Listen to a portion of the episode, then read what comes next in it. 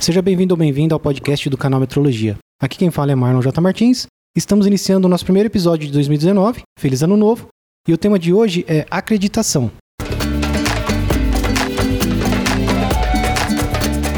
Canal Metrologia, seu podcast na medida certa.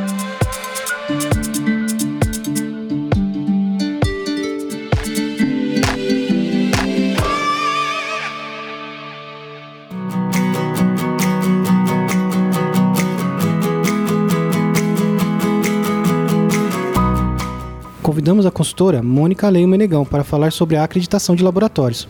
Ela já é de casa, participou dos episódios número 2 e número 8, onde falamos sobre a norma 17025. Mônica é formada em biologia, especializou-se em metrologia e qualidade, trabalha na área desde 2005, atua como gerente da qualidade e presta serviço de consultoria para diversas empresas de calibração e ensaio. Mônica, obrigado por ter aceito o nosso convite. Eu que agradeço participar novamente do canal e espero ajudar a tirar as dúvidas referente ao processo de acreditação. É, e para começar, você pode explicar para a gente o que é acreditação de laboratórios? Bom, a acreditação de laboratórios é um processo gerenciado pela CGECRE, né, Coordenação Geral da Acreditação. A CGECRE é um órgão que é relacionado ao Inmetro, mas tem toda a chefia separada para não existir o conflito de interesse.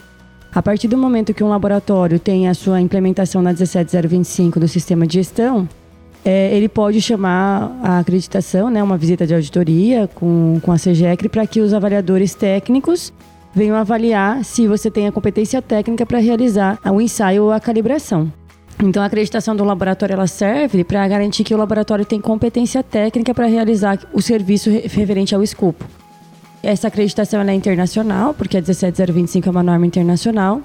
Logo, se você estiver acreditado pela CGECRE, você vai ter um logo de acreditação e esse logo é aceito internacionalmente. Uma empresa de um país, vamos dar um exemplo, na Argentina, se precisar calibrar no Brasil, se o laboratório for acreditado pela CGECRE, com certeza ele vai poder fazer a calibração com segurança, porque a competência técnica foi garantida por esse órgão.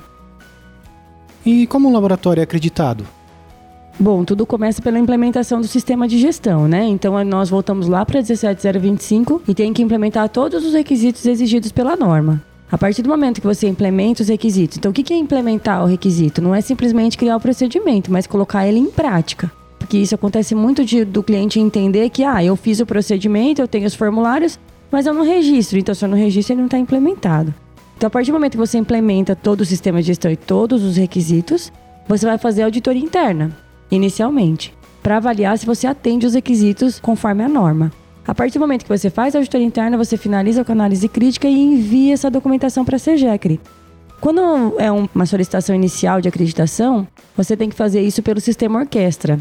O sistema orquestra é um sistema do, da CGECRE, né, no site do Inmetro, e ele é onde o laboratório vai se cadastrar e vai fazer a solicitação, mediante do qual escopo ele quer, quem são os responsáveis técnicos e da qualidade do laboratório e também os responsáveis de financeiro do laboratório. A partir disso, entra com o protocolo de acreditação.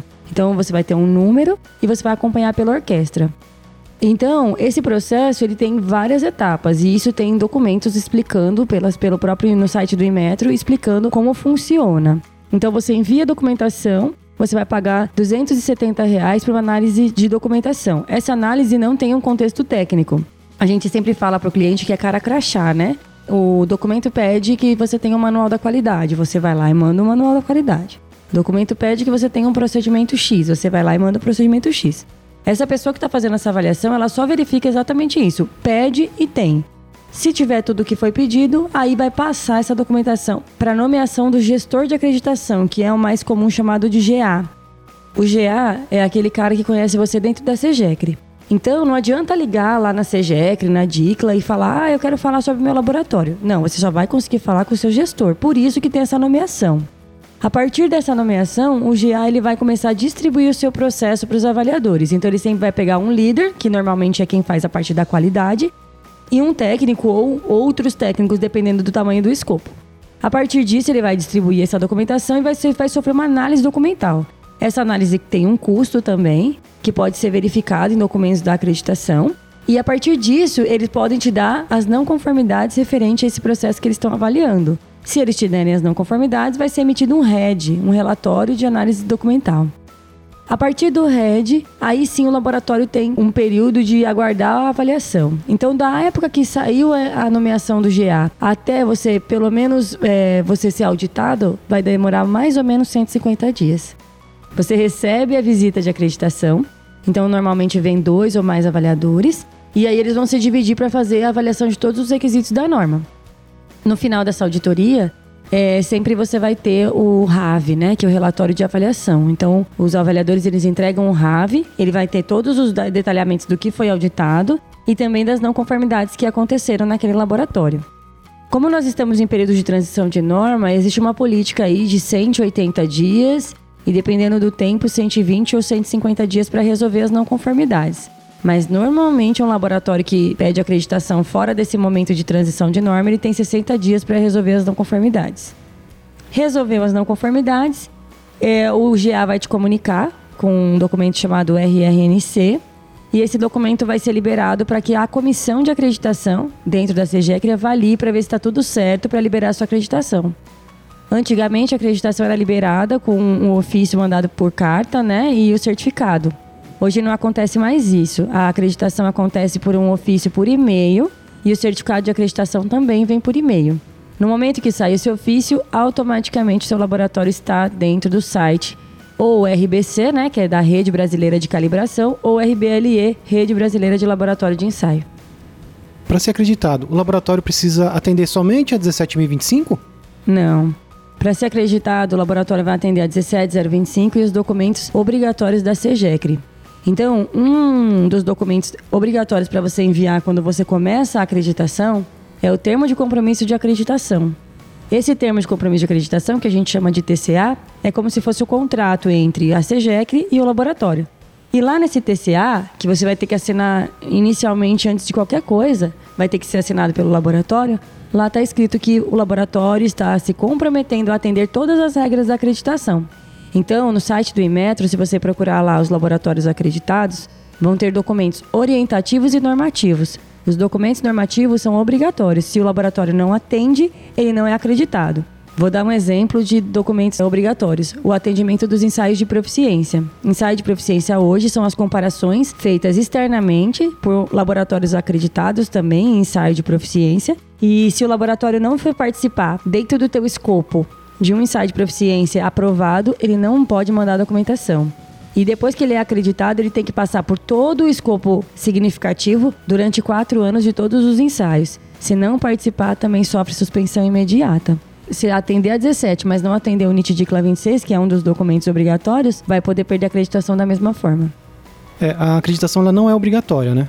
Não, é, eles falam que é compulsório. O laboratório tem a vontade e ele faz. Por isso mesmo que o Inmetro acaba fazendo é, essa obrigação de você assinar o TCA. Já que você quer participar, então você vai atender as regras que eles mandam.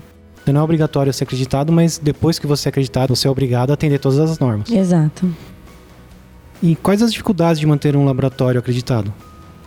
Bom, a 17025 é uma norma complexa, né? Ela não é uma norma simples que qualquer documento que você faça já está atendendo. Então, primeira coisa que a gente tem que entender é que quando a gente implementa essa norma especificamente, a gente tem que estar tá com vontade de fazer com que aquilo dê certo. Porque se você fizer um requisito, por exemplo, checagem intermediária de equipamento, simplesmente por fazer, aquilo vai ser todo mês ou a cada um uma periodicidade que você definir, você vai ter que refazer. E aí aquilo vai acabar sendo sem sentido. Então, a primeira coisa, eu acredito nos laboratórios, é quando você leva o sistema de gestão é, da forma correta, levando a sério os requisitos e entendendo por que você faz, já é meio caminho andado para você manter. É difícil você manter a acreditação, porque a partir do momento que você é acreditado, depois de um ano você vai ser auditado. Então, normalmente, nesse um ano, o laboratório anda certinho na regra. Mas depois, você vai ter um, um período de dois anos. Então, é a hora que o laboratório relaxa. E é essa hora que a gente não pode esquecer. É essa hora que a gente tem que permanecer com os controles, criar rotina de verificações, de análise crítica, não perder é, aquele afinco de fazer a acreditação. Porque é que a gente fala, né? Acreditar é fácil, porque você tá afim de fazer aquilo, você tá com o objetivo certo para fazer. Mas depois que a gente é acreditado, é como do ser humano mesmo, né? A gente acaba relaxando e deixa de fazer. As maiores dificuldades é manter todos os controles, a norma é bem exigente, manter os ensaios de proficiência, atender as regras da acreditação, além dos custos, né? Que obviamente o custo da acreditação é um pouco alto. Hoje, cada vez mais, ainda mais por causa das visitas de acreditação que acabam tendo um custo maior. A gente sabe que se vende o serviço muito mais quando a gente é acreditado. Lá no ambiente ensaio é mais crítico ainda, porque existem contratos que são obrigatórios o ensaio acreditado. Então o laboratório às vezes tem que ter maior disciplina ainda, porque ainda tem aquela necessidade do cliente. Certo, essas são as dificuldades. E as vantagens para você ter um laboratório acreditado? Bom, primeiramente, a rastreabilidade dos ensaios ou calibração que você faz é muito importante, porque o laboratório acreditado, ele tem vários controles que garantem que ele consegue executar aquela atividade sem depender, né, de pessoas. Mesmo que ele tenha os gerentes, né, muitas vezes tem os líderes das áreas, é, o sistema de gestão acaba andando sozinho. Então você não precisa ter aquela dependência de pessoas, e sim de procedimentos. Para mim, essa é a maior vantagem. Mas, quando a gente está falando de acreditação, você acaba ficando num nicho seleto de laboratórios, né? Você acaba garantindo a qualidade do teu resultado, você consegue garantir a sua competência. Então, quando você é acreditado, o cliente te olha com olhos diferentes, além daqueles clientes que têm a exigência da acreditação. Então, às vezes você está numa concorrência com alguns laboratórios e o cara fala, você tem que ser acreditado. Se você é, você já passou uma fase que muitos deles não, não são. Então, é importante essa questão da acreditação para o laboratório primeiro pensar não só no comercial, né? Mas sim o qual é o benefício interno que ele vai ter. Porque nós que trabalhamos da forma correta, buscamos interpretar corretamente a norma, e quando está errado, tenta reinterpretar para entender como fazer aquilo de forma adequada, nós conseguimos enxergar o quão ela é importante e o quão benéfica ela é.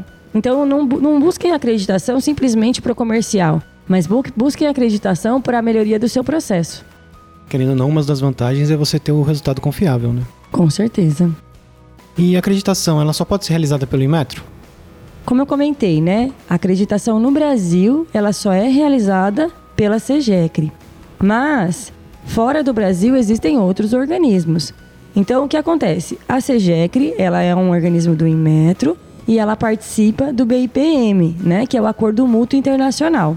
Então, quando a gente está falando que quando um laboratório, uma empresa de outro país pode mandar para cá, para um laboratório acreditado, vai ser reconhecido internacional, também acontece de outros países terem os institutos internacionais e também ter seus organismos de acreditação. Vou dar um exemplo. Lá nos Estados Unidos, a gente tem o NIST, né, que é o Instituto Nacional de Metrologia, como o nosso Inmetro, e o NVLAP é a nossa CEGECRE, é um dos organismos de acreditação. Lá no, no, nos Estados Unidos, existem diversos organismos de acreditação. No Brasil, a CGEC é unânime, só ela pode acreditar 17025.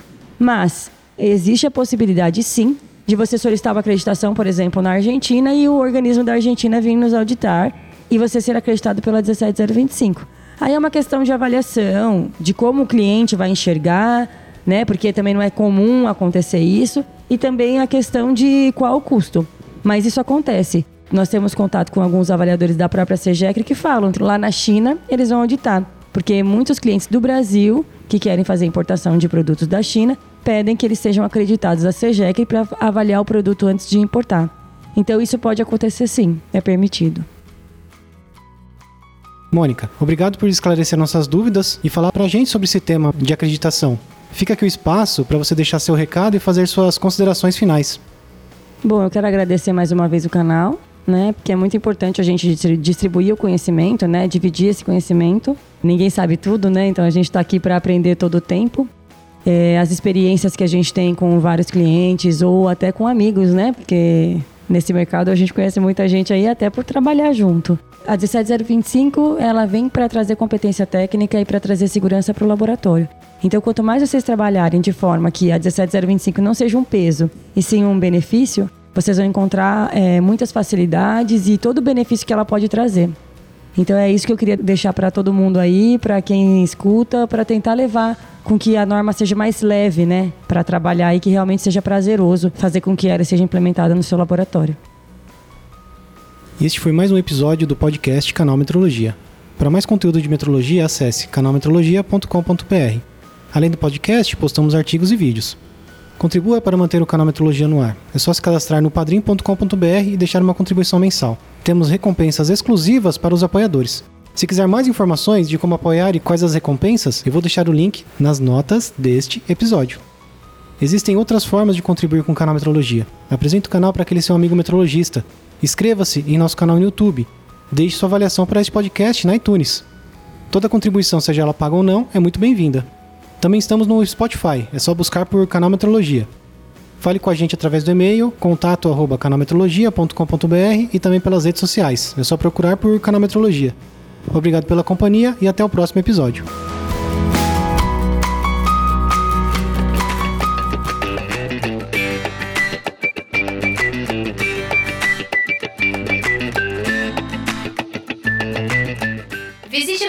Site canalmetrologia.com.br.